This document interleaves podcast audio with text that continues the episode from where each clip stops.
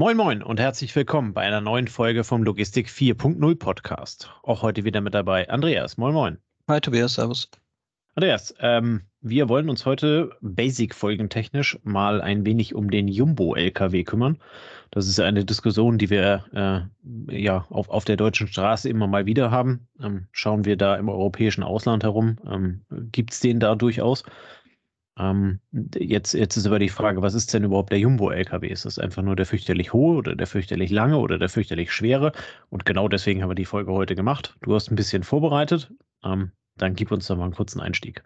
Genau, also der Jumbo-LKW ist nichts Neues, ne? den gibt es ja schon viele, viele Jahre. Ähm, aber es gibt verschiedene Ausprägungen und ähm, wie du sagst, im europäischen Ausland gibt es da nochmal andere Maße und so weiter, weil das natürlich immer die jeweilige Gesetzgebung vorgibt. Ähm, ja, wir gucken so ein bisschen, äh, ganz kurzer Blick in die Geschichte. Wann ist es mit den Jumbo-LKWs losgegangen? Ähm, geht so in die 60er Jahre zurück, als man die ersten Experimente gemacht hat, ähm, wie man Fahrzeuge verlängern kann, wie man mehr Volumen auf dem Fahrzeug bekommt.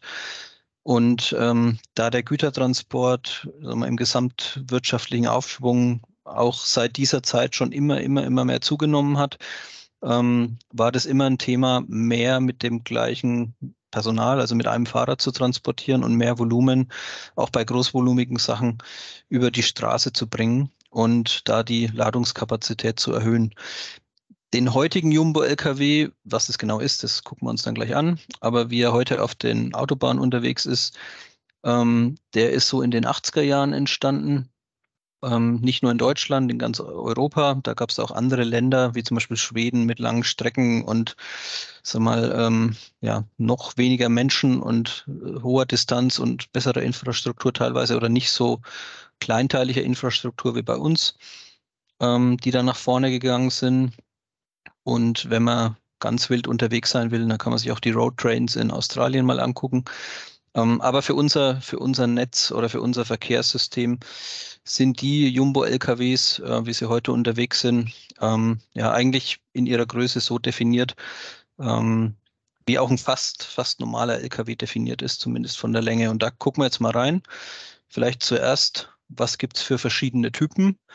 Ähm, ich wollte gerade sagen, äh, be bevor du da einsteigst, es gibt ja, ja. dann auch äh, immer verschiedene Rampen, die du dann teilweise brauchst. Ne? Also mit, mit, mit, mit Jumbo-LKW äh, kannst du nicht automatisch überall entladen. Zumindest ist es teilweise halt eben dann streckenweise schwierig. Ähm, genau, genau. Da würde ich, da würde ich jetzt gleich zu kommen. Ah, okay, warum, warum ist es so? Ich wollte nicht zu viel vorwegnehmen. Genau. Und, und woher kommt es?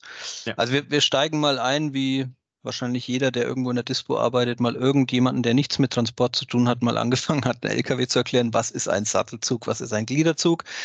Sattelzug heißt vorne eine Zugmaschine und hinten ein Auflieger, der aufgesattelt wird. Ähm, also ein großes Element, ein äh, großes Stück Anhänger. Und der Gliederzug, das ist ein LKW aus zwei Teilen. Man kann auch sagen, vorne ein LKW mit Lademöglichkeit und hinten noch ein Anhänger dran. Na, so würde ich es mal ganz einfach beschreiben. Und dann gucken wir auch nachher nochmal auf die Lang-LKW-Kombination. Das ist auch wieder noch eine Besonderheit. Aber erstmal würde ich zum normalen Jumbo-LKW sprechen. Der normale Jumbo-LKW hat erstmal eine Besonderheit, ähm, wo eigentlich dieses, dieses Jumbo-Konstrukt daraus entstanden ist. Er hat eine Ladehöhe von drei Metern.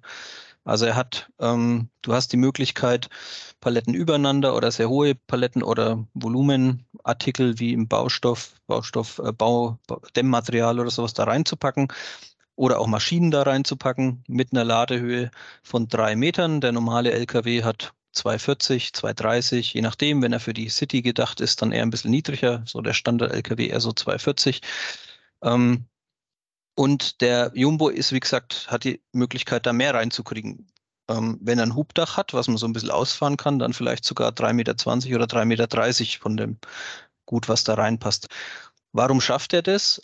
Weil das Fahrzeug so gebaut ist, dass es im unteren Bereich niedriger ist. Das heißt, er hat kleinere ähm, er hat eine tiefer liegende Ladefläche, er hat kleinere Räder und dadurch hast du oben mehr Zuladungsmöglichkeit. Und das führt jetzt zu dem Thema, was du angerissen hast.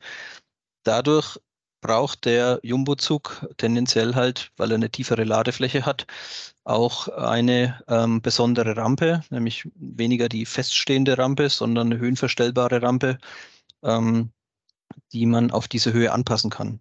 Ähm, der Jumbo hat auch die Möglichkeit, dass du ihn ein bisschen hochpumpst oder runterpumpst, aber du brauchst halt eine Rampe, die so nach unten weggeht. So dass dann auch beladen werden kann vom normalen Lager. Ähm, was gibt es zur Bauart noch zu sagen? Ähm, die Gliederzüge, also der vorne ist ein Stückchen LKW und hinten ist noch ein Anhänger dran, hat insgesamt eine Gespannlänge von 18,45 Meter. Der darf die nicht überschreiten. Also wir sind bei den normalen Jumbo-Zügen. Wie gesagt, Lang-LKWs kommen nachher nochmal. Und Sattelzüge dürfen insgesamt maximal 16,50 Meter lang sein. Und so schafft es so ein Gliederzug ein Volumen ähm, bis zu 125 ähm, Kubikmeter zu laden. Und das ist wahnsinnig viel. Und jetzt kommt es aber. Insgesamt darf er aber vom Gewicht her ähm, auch nicht mehr laden als ein normaler LKW.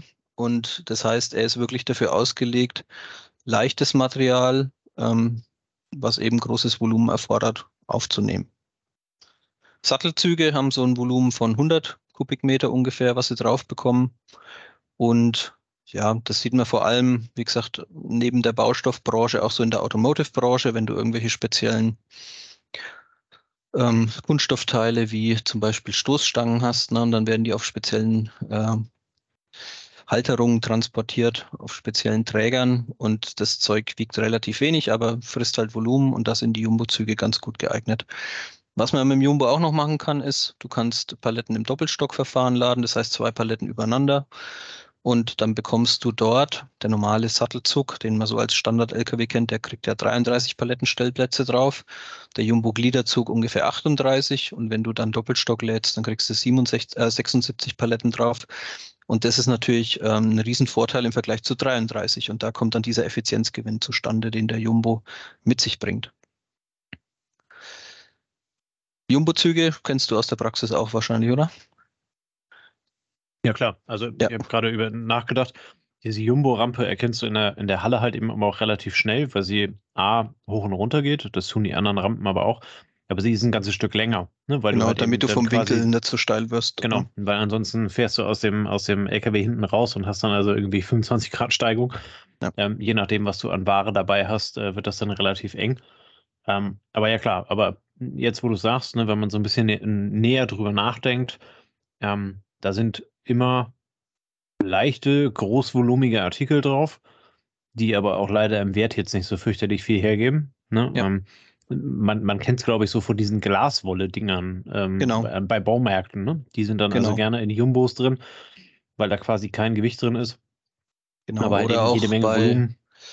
Bei irgendwelchen, ja, Dämmmaterialien hat man schon, aber so auch in, im Holzgewerbe, ne, wenn es da irgendwelche ja. relativ ähm, aufgeschäumten Platten oder irgendwas hast du was, oder Styropor, ganz stark, ja. ne? also im Styroporbereich. Ja, genau, da hast du es auch ziemlich. Gütung äh, siehst du dann äh, teilweise. Genau, auch, ja. genau. Also viel im also Baustellenbereich. Also, Von daher, ja. sieht man. Ähm, ich finde sie auf deutschen Straßen immer zu finden. Sie sind nicht so viel unterwegs, glaube ich. Hm, ähm, ja, also wenn man wenn man es mal erkannt hat, dann dann ist es schon. Ich, also es gibt im Speditionsgewerbe gibt es halt Spezialisten für das Thema. Ne? Es gibt Speditionen, die haben sich komplett auf das Jumbo-Thema ähm, festgelegt, weil der Fahrer ein bisschen, sag mal, mehr Know-how haben muss und ein bisschen besser mit solchen Fahrzeugen umgehen können muss als der Standardfahrer, wenn du so einen Gliederzug hast und du hast eine niedrige Deichsel, dann musst du halt aufpassen, wenn du irgendwie eine Steigung runterfährst oder bei so einem Steigung zum Parkplatz oder sowas, da musst du halt ein gutes Gefühl für haben, dass du das Ding nicht kaputt machst. Ähm, was auch ganz kritisch ist, ist, wenn du in die Schweiz fährst, da gibt es viele Höhenkontrollen in den Tunneln. Und mhm. das versuchen Jumbo-Spediteure auch immer ein bisschen zu vermeiden, weil dann gegebenenfalls auch relativ schnell ausgelöst wird, was Riesenkosten nach sich zieht. Ähm, also es ist, ein, was, es ist ein bisschen was Besonderes. Es wird noch besonderer, wenn dann vielleicht sogar noch ein Stapler auf dem Jumbo-Zug dabei ist ähm, oder ein Kran für eine Kranzustellung, auch wieder auf der Baustelle häufig.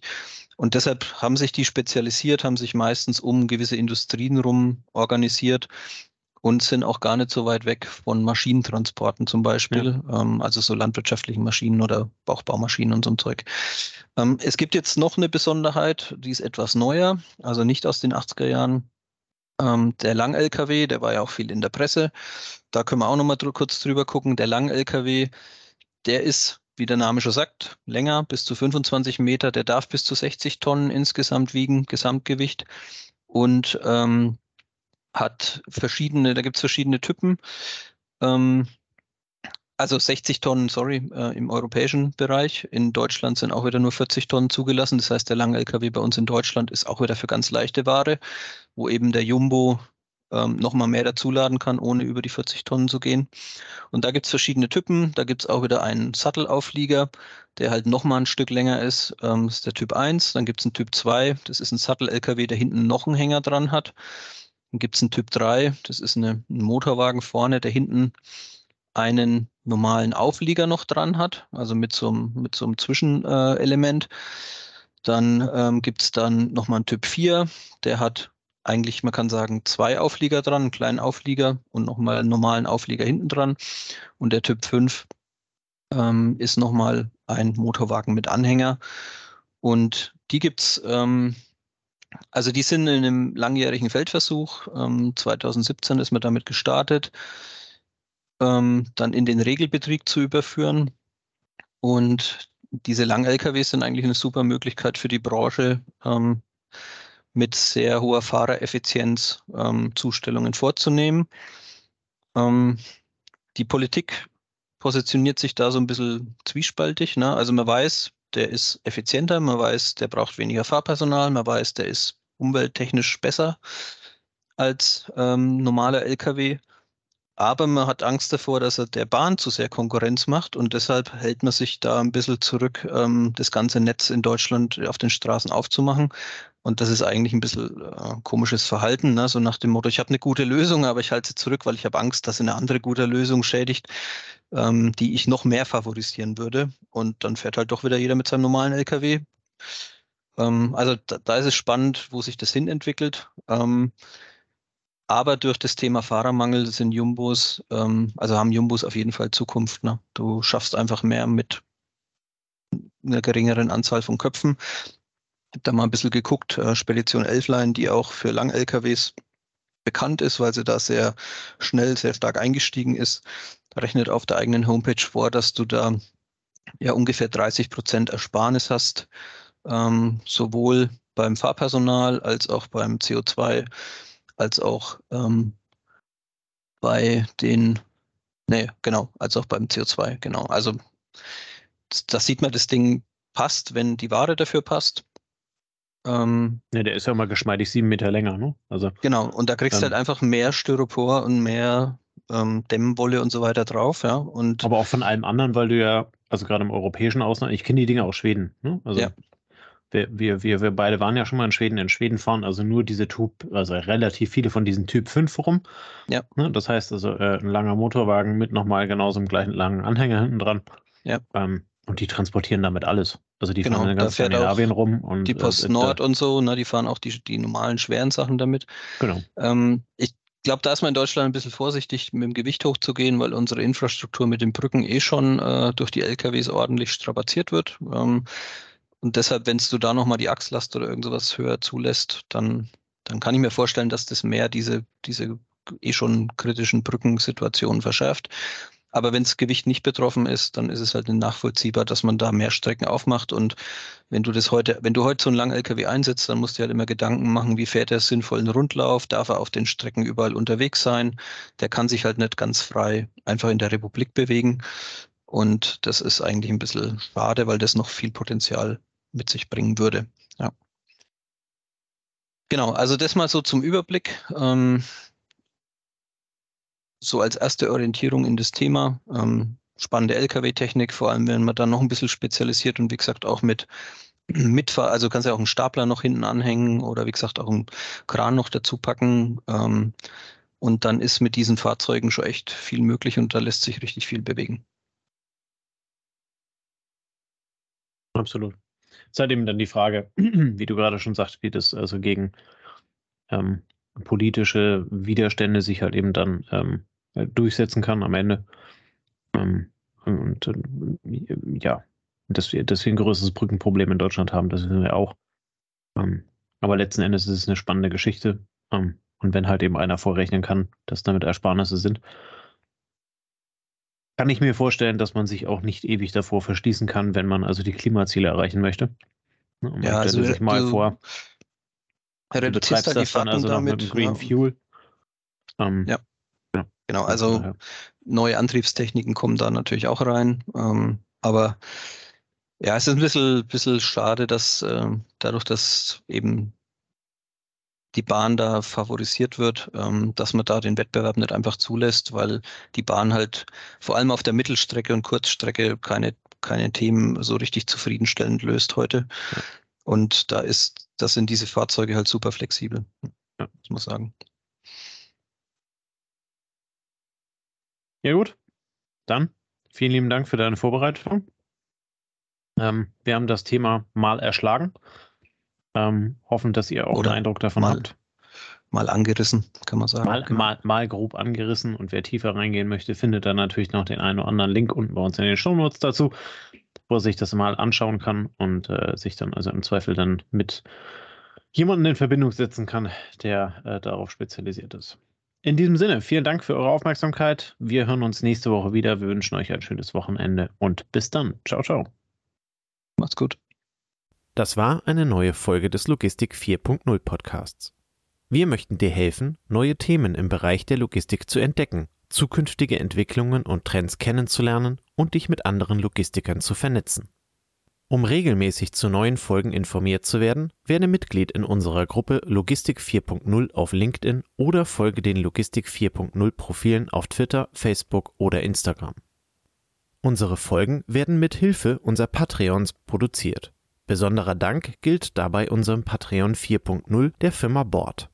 Weitere Informationen, wie auch du unseren Podcast unterstützen kannst, findest du auf unserer Homepage logistik4.0.de.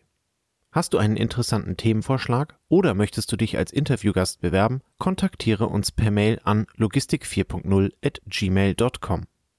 Bei persönlichen Kontaktanfragen an uns schreib uns gerne dein Anliegen dazu, damit wir wissen, wie wir diese Anfrage einordnen können und dich unter dem täglichen Spam schnell herausfischen können. Vielen Dank und weiterhin viel Spaß mit unserem Logistik 4.0 Podcast.